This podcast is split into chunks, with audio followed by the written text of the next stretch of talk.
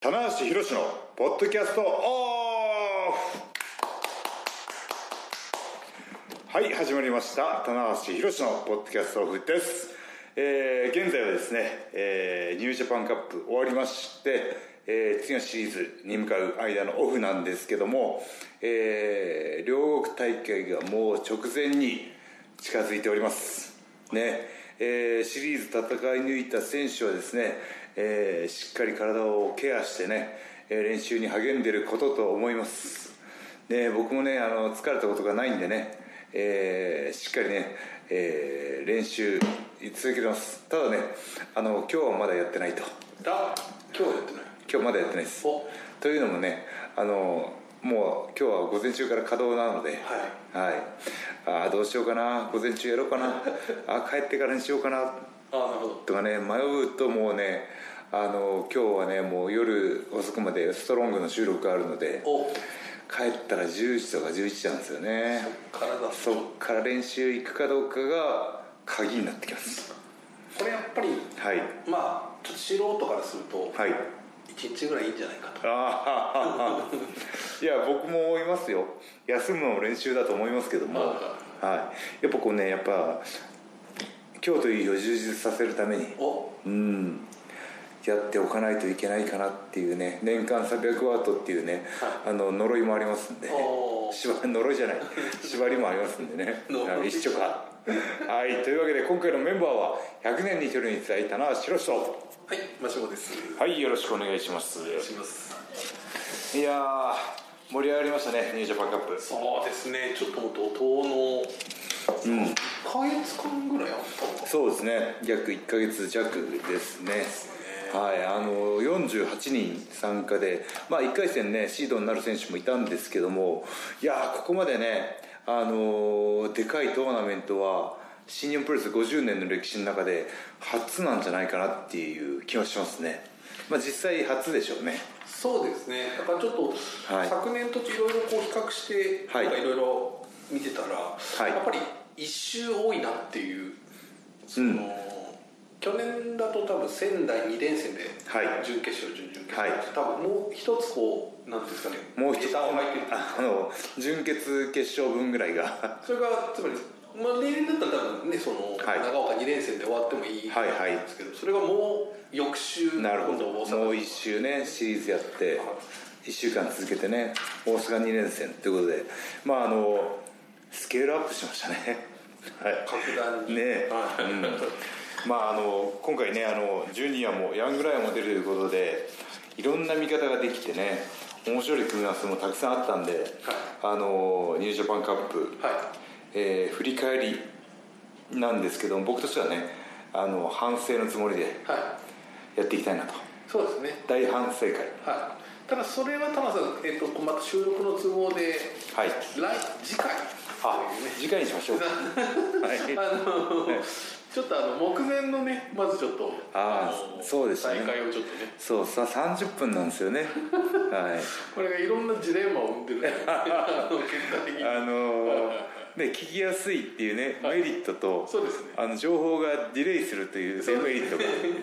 前だったらこう2日連続とかもね、はいできなくはなかったんですけどそうですね毎週更新というね毎週更新という、はい、ある縛意り味縛りをしてしまったので、はい、 縛ったことでいろいろ できることとできないことががんじがらめじゃないですか、はいままああまあまあじゃあ今回のテーマは、えー両国大会ですね目そうです前もう4月、えー9日ですね両国大会が決まってますので、えー注目カードねこうニュージャパンカップの結果を受けて決まったカードを見てねあの見どころ、はいはいえー僕なりの切り口でね、は予想していきたいと思いますおはいよろしくお願いしますはいまあ、あのメインイベントは、えー IWGP 世界ヘビー級の岡田和親対、えーニュージャパンカップ優勝者のザック・セイバーと、はいね、あのタイトルマッチが組まれてるんですけども、はいなんとこの4月9日の両国大会は、はい6つもそうなんですタイトルマッチが、はこれちょっと懐かしい感じじゃないですかこの い、そうですね東京ドームとかではありましたけどありましたね大阪とかもね結構ありましたけどもありましたね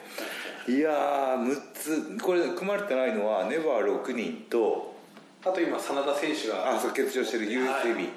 そうなんだだから USAB とネバー6人があったら8大タイトルマッチそうですね、まあということは新日本に今タイトルが8つあるっていう8つあるっていうことがねあの分かりやすいですそうですねいやーこれやりましょうよ初大タイトルマッチ8大タイトルマッチうんまあまああとこのねオスプレイ選手が持ってるブリティッシュとかも含めたりするとブリねティッシュ僕巻いてましたからねそうですね、はまあまあ結構あれいろんなねやり取りありいましたやーじゃあアンダーサーティも復活するしかないアンダーアンダーそうアンダーサージちょっと今挑戦できないそうですね第1試合ヤングライオンの試合にね勝手にかけちゃうっていうのはあるというね、まあ、はい六大タイトルですよこ れはいまあもうこれはねもう注目カード多いんでね時間の許す限りは順番に見ていきたいんで順番に行きます順番に行きましょう、はいあのーねメインイベントは世界ヘビー級い、いやちょっとねトーナメントの勝ち上がり方から見てると、ーはいこのトーナメントという試合形式に最もねあのフィットした戦い方をしたのがザックかなっていう、ねえまあ、ザックドライバーっていうねスリーカウント取る技もあるんですけどはなんかその関節でね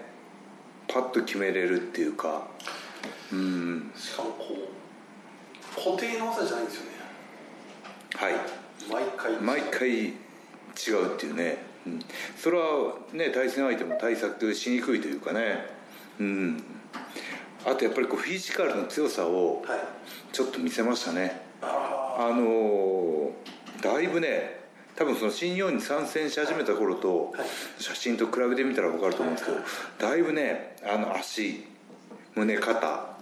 筋肉がね大きくなってるんですよね、まあ、そこはあの本人意識してねはいでかくしてるんじゃないかなっていう気がしますけどねうんあもともとねこうすごくスリムな選手という印象ありましたけど、はいちょっと知らないうちに本当ですよ棚橋が超えてる間にこうねちょっといいですけどまあ本当にいろんなところこう幹が太くなってるなっていうそうですねだからそのレスラーとしての成長していく部分で2種類やり方があって、はい弱点をは克服するやり方と長所長所をさらに伸ばすやり方いはいはいなんですけど、まあ、ザックはねもう身長もあるし身長もあるし僕ねイントネーション問題があって身長もあるし身長身長身長もあるし身長はい週刊身長でしたね今完全にね身長もあるし身長身長、えー正解は身長ね身長ですね身長もあるしあの力も強いし、はいねタッパーもあるしねタッパーは自身長だ 一緒だ はい技術だってさっきから身長のとこから進んでないんですよ田中さんも身長で行ったり身長でねやったら止まるって身長に進んでるってことですそうおお願いします出たマーシーの 関対して関心がない時のおおがで久しぶりに出て僕は満足です はいまあ身長もあるとねあってでその唯一ね弱点だったその重さというかねはい力強さ部分みたいな部分がこの肉体改造でねあのかなりねあのファンの人の受ける印象も変わってきたんじゃないかなっていうねのはありましたねうんだからこのザック優勝になんかこうなんかなんだよっていう意見もないしね説得力があったんじゃないかなと思いますねそうですねうんむしろついに来た的な反応がやっぱり多かった感じがしますよ、今回ダークホースっていう言葉が似合うねああなるほどなるほど、はいなんかこうね競馬でいうところのねあの3点買い4点買いするときにちょっとザックだけが分かっとこうかなみたいなね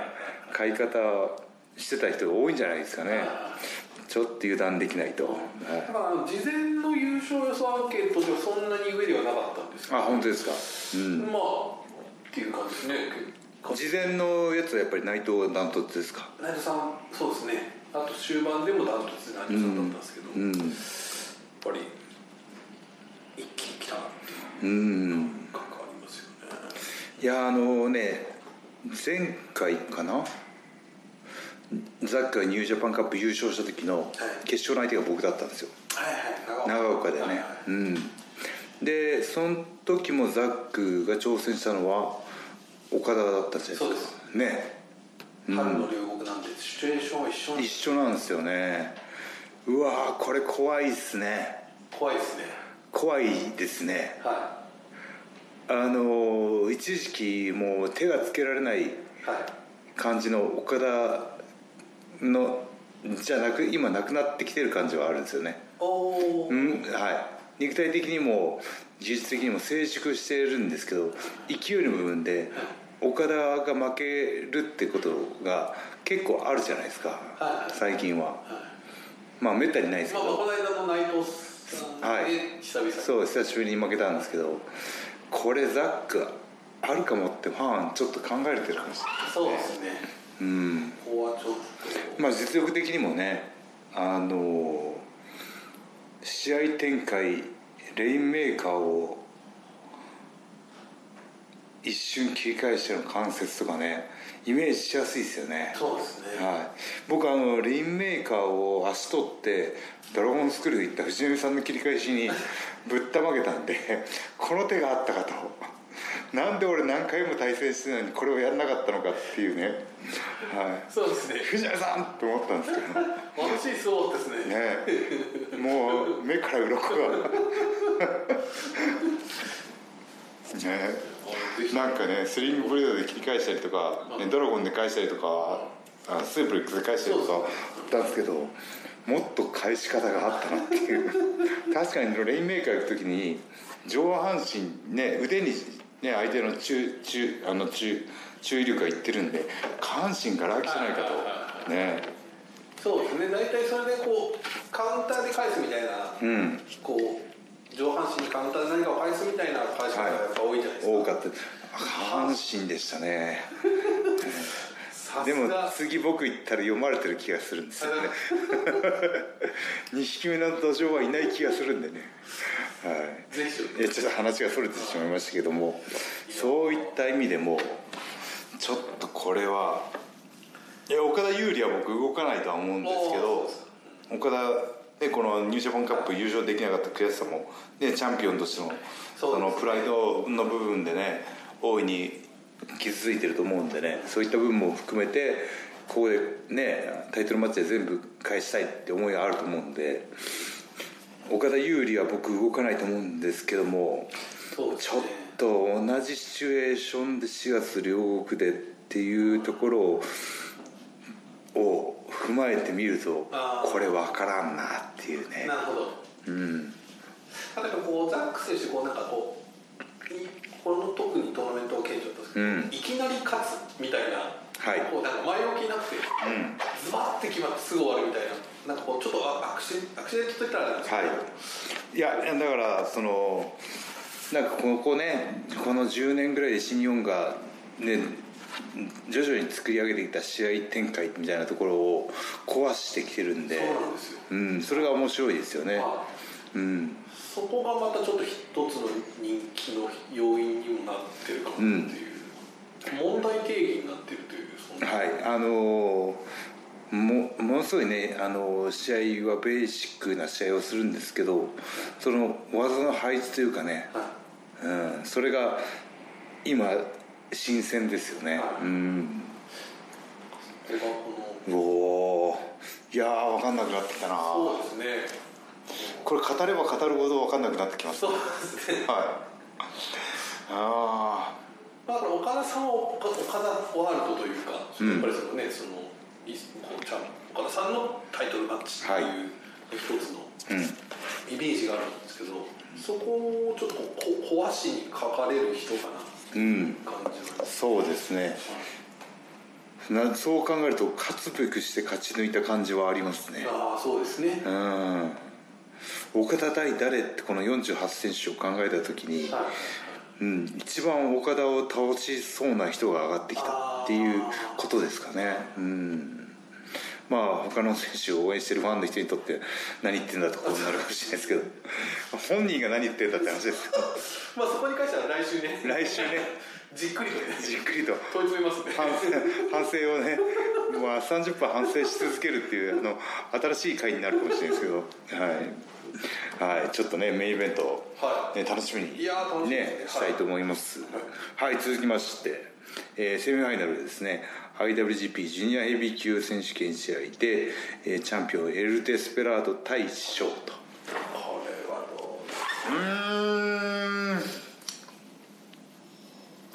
いやーちょいやデスペ有利は動かないですよ僕の中でははいはいはい動かないんですけどショートーチャーがねああは小選手個人というところにこれやっぱり絞りきれないところがいそうなんですよ僕実力的にはねデスペラード今こう円熟期を迎えてると思うんで、ね試合展開も落ち着いてますしでなんか進化してるんですよねうんあの現状に甘んじないチャンピオンというか、うん、それがねデスペラードのすごいところかなっていうのはありますね、うん、あとねデスペラード発言がねいちいち男前あかっこよくないですかあいつのコメント試合後のコメント、そうはいですね褒めちゃってますけど、うん、ーちょっとこう俯瞰してねそこれはちょっとなかなかううんいないですよまあヒロムもねコメント面白いんですけどはいまた違うタイプというかはだからねこの新日本のジュニアではいねヒロムがいてデスペラードがいてショーがいてヨウがいてっていうねワトがいてっていうちょっとねまあ他団体の選手もいたりとかねしてかなり石森もねいるしはいいやージュニアも面白いですねこれはでまたねこのねセミファイナルの結果を受けて次は俺だろっていうこうジュニアの選手ねきっと動き出すだろうしこれはね、スーパージュニアがもう決まってますから、あその後にえー、とその後にしあ5月五月ドどンタクの後のシリーズですよねスーパージュニアちょっとね今うごめいてるというか、あのこの間あのオスプレイ選手がね、ちょっと新しい同盟者がいるあ言ってましたねとでこれ誰なのかな全く知らない海外のコネクションの選手なのか、実はこうな内部のジュニア選手と内通しててとか誰かとがこうちょっとえー、王冠がダイエットして出てくるとかお母さんはお母さんでね今他の試合がありますから、あそうか細細カーンが出てくる細川がねダメだ細カーン面白いまあでもこの新しいっていうところで、この海外でいうとねそのストロングでかタナさんが今ああストロング解説やってんるですけど、新たなっていうところがちょっと気になりますよね確かにだからあんまりこう新日本のファンの方が知らない選手なんじゃないかなっていうのはあるかもしれないですね、海外で活躍しててなるほあまり新日本のファンに知名度がないけど実力者なるほとなるとだいぶ絞られてきますけどねどそうですね、ただでもこの今ご時世でそのねこのね情報化筒抜け時代ではいあとその新規外国人ってちょっと難しい時代難しいですねこれ、うんまあもしくは日本人お棚橋に X が棚橋の可能性があるかもしれないいかないです あそれでちょっとはいダイエット頑張って帝国軍に入ってこんなかこんな人びっくりしたんですよ 僕はいっぱいあの力だって言ってね、そうですねはいやもう楽しみですねい、楽しみですね、はい、まあそのそのこのタイトルマッチの結果を踏まえたスーパージュニアまでイメージするところができるのがまたねプロレスの面白いところでねああうんだからこのこのまあ順ねデスペラード選手のはい小説の一つの、まあちょっとえー大きなあー展望座ではあるんですけど、はいちょっとこうジュニアワールドがのね行く末と含めて、んどなのかなのでねあのまあ当チャー勢いますけどなんかこう希望としてはねショーの意地を見たいなっていうあうんーそうですね。うんちょっとだからこう純粋な目でちょっと見れないっていう部分はありますよね。うん確かにはい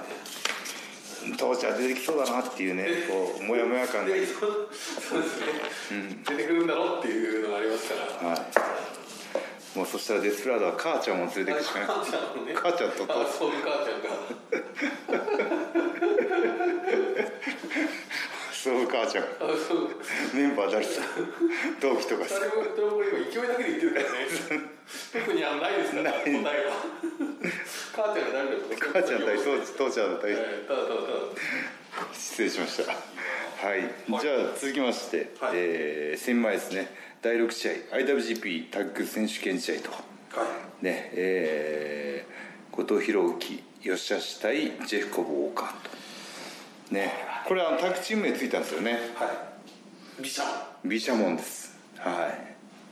いいいじゃないですかビシャモンビシャンもいいですよビシャモンはファンに響いてるんですかねちょっとそこはまだわかんないまだね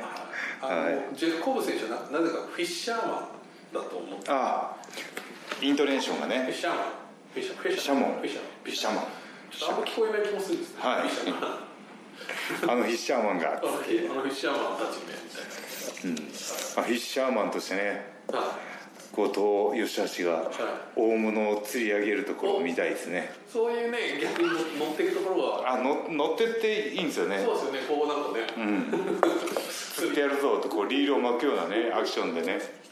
ああその切り返しにあの二人ができるかとじゃああの二人やらなそうな感じできないなできないなうんねあえて乗っていくみたいなそうですねあの二人をクジラに叩いたりとかしてねはいはいそうですね、はもう面白いはい、白流いろいろす白流す王冠みたいなね萩城長さおかいはい釣り吉吉橋みたいなは感じでね、い、釣り吉三平感あるじゃないですか吉橋君吉橋釣り吉三平だえーまああの僕らの世代しかわかんないですけどねそうですねお前大阪のは釣り桜吉吉三平だってのがあったんですよねあ見てましたねはい最近ねこういう一休さんとかそういう話題がああ本当ですねいやーでもこの試合もねあのタッグのとしてのチームワークはやっぱりビシャモンがいやこれ今すごいですね後藤さんいやーもうね本当にねこの間久しぶりに戦ったんですけども、はいは本当になんかこう試合中の2人の場所とかで、いはいはポジションとかで、はい次々出してくる技が違うんですよ、うんいはいあれはまあよくそのロスインゴの連携がすごいみたいな話ってうん皆さん言いますけど、はい、ちょっと今ちょっと感じが違いますよねちょっとなんか違うロスインゴを、まあ、カウンターで取られたりするんですけどさあ行くぞみたいなところはあるんですけどそういうのではなくて毘沙門の連携は流れの中で自然といねやー有利な展開に持っていくという部分では、うん、どっちが頭脳なのかなもう確かにやっぱあるじゃないですかタッグチームってど確かにね役割分担がどちらが支持しているのかあんまり見えないですよね、んあのお二人だと多分どっちも支持してないんじゃないですか ねなんか意外とあれですよね、はいあの後藤さんも吉橋さんも結構いろんな技が好きっていううーんだからプロレスラーとしてのすけに好きなスタイルが似てるのかもしれないですね多彩な感じがしますね、うんそれがあとねもうあの全然ねあのに体つきも顔つきも違うんですけどなんかね妙にね兄弟感があるんですよおはーブラザーい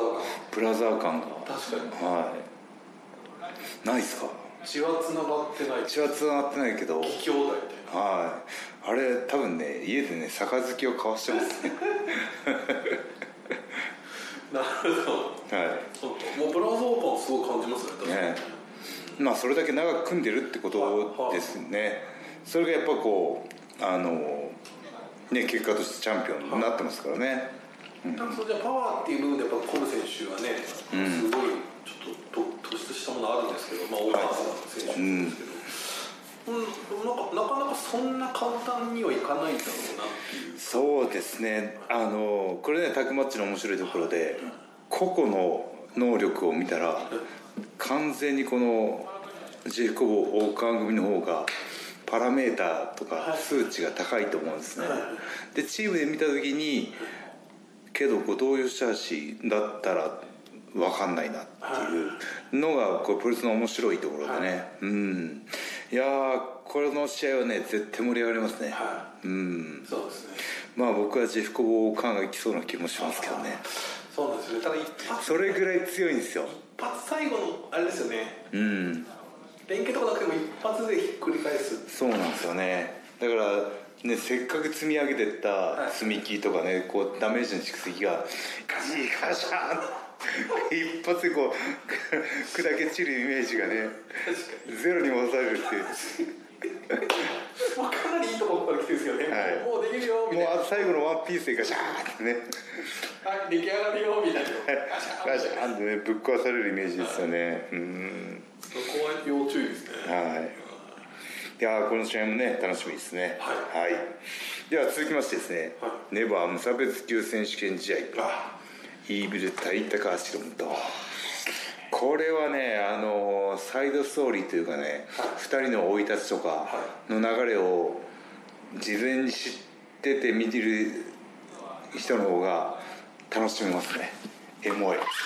うんこれ以前ねあのえっと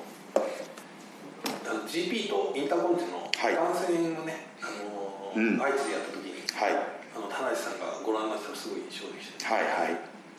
ねえ IWGP もかけてやりましたしね今回はネバーでタイトル変わってますけどこの2人の関係性っていうのがねうんまあ同じねあのヤングレイジアを道場で過ごしてねはいまあ、ジュニアとヘビーで道は分かれましたけどもねまだこうして無差別級というキーワードで再び向かい合うというねうんネバーのタイトル作った答えがこれなんじゃないかっていう気もしますよねなんかね極端な話ねこれ僕も僕も巻いてましたけどこの試合のためにとう言って、ん階級を超えてね二人因縁がある2人が戦う理由はネバーにあったみたいなねいつもは違うこうレールを走ってる2人なんですけど、そこはこう交差するネバー駅におネバーも次はネバー 駅そう あ俺もそれおりますおりますといやいいですね列車に例えると素晴らしいですねうやはりんあの駅止まるんだみたいな感じで、二人とも途中下車ね途中下車ネバー駅で途中下車をねわかんないですけどこっからもしばらくともうあの進まないかもしれないそうですねだから終終着駅のような気がしますけどはい、はい、このカードもねあのやっぱこうやはりヘビー級有利は動かないとは思いますしあまあこれもまた父ちゃん問題問題でありますんでねあ父ちゃん問題ありますねはい、なのでトーチャーが入ってくるところもヒロムが想定して試合を組み立てていけたらなというところまあヒロムもねすごく頭のいい選手なんでその辺もね踏まえて考えてると思うんでねうんまあ、直近のニュージャパンカップではイービル選手のイービルでヒロム選手になってるとうんっていうのがあるんでまあちょっと今回はイービルちょっといいビルもねあれ勝ちょっとね勝あのーあ逆技逆でね起き手破りではい、起き手破りといえば田無だったんですけど 起き手破り継承されてしまって、はいうん、いやーこの試合もね楽しみですね、はいい、やーこの試合がねこの試合の中盤にあるっていうのはすごいあの大会が締まりますね贅沢ですねうん、いやーね本当にそう思いますはいで第4試合ねそ続きましては KOPW2020 の争奪戦で、えーチャンピオンが矢野挑戦者が大地とこれもなあそうですねはい、これはもうあのまあずっとねあの見て見てましたけどちょいちょいね途中の前哨戦みたいな部分でねいやー読めないなーぐらいね太一が今、ね、充実してるんでそうですね、ちょっとまだ途中経過なんですけど一応ファン投票で今お花見マッチと、はいえー、ノーロープ押し出しマッチだっけはい相撲のね要素もちょいちょい見せてますからね、でまあちょっとどっちになりそうですか大地選手が有利かなうん押し出しマッチがは押し出しマッチ有利なので、いまあ、この放送が配信される頃には多分もう決定してると思うんですけなるほどなでも押し出しマッチはねまあ相撲に限って言えば、まあ、好き度は太一は上だと思うんですけどそうですあのねレスリングのあのその底力とか、ウェイト差的な部分では、矢野は怖いですよはい矢野なんか絶対少年相撲とか出てますからね小さい頃そんな気しませんか 本人に確認取ってないですけど体体育を見たらねはい、僕らの頃結構ねあのその相撲の大会とかはねあの大きい子友達とかがその「君と君出なさい」みたいな借り出されてねわんぱく相撲みたいなのありましたんでねうんいやーまあルールでねかなり勝敗が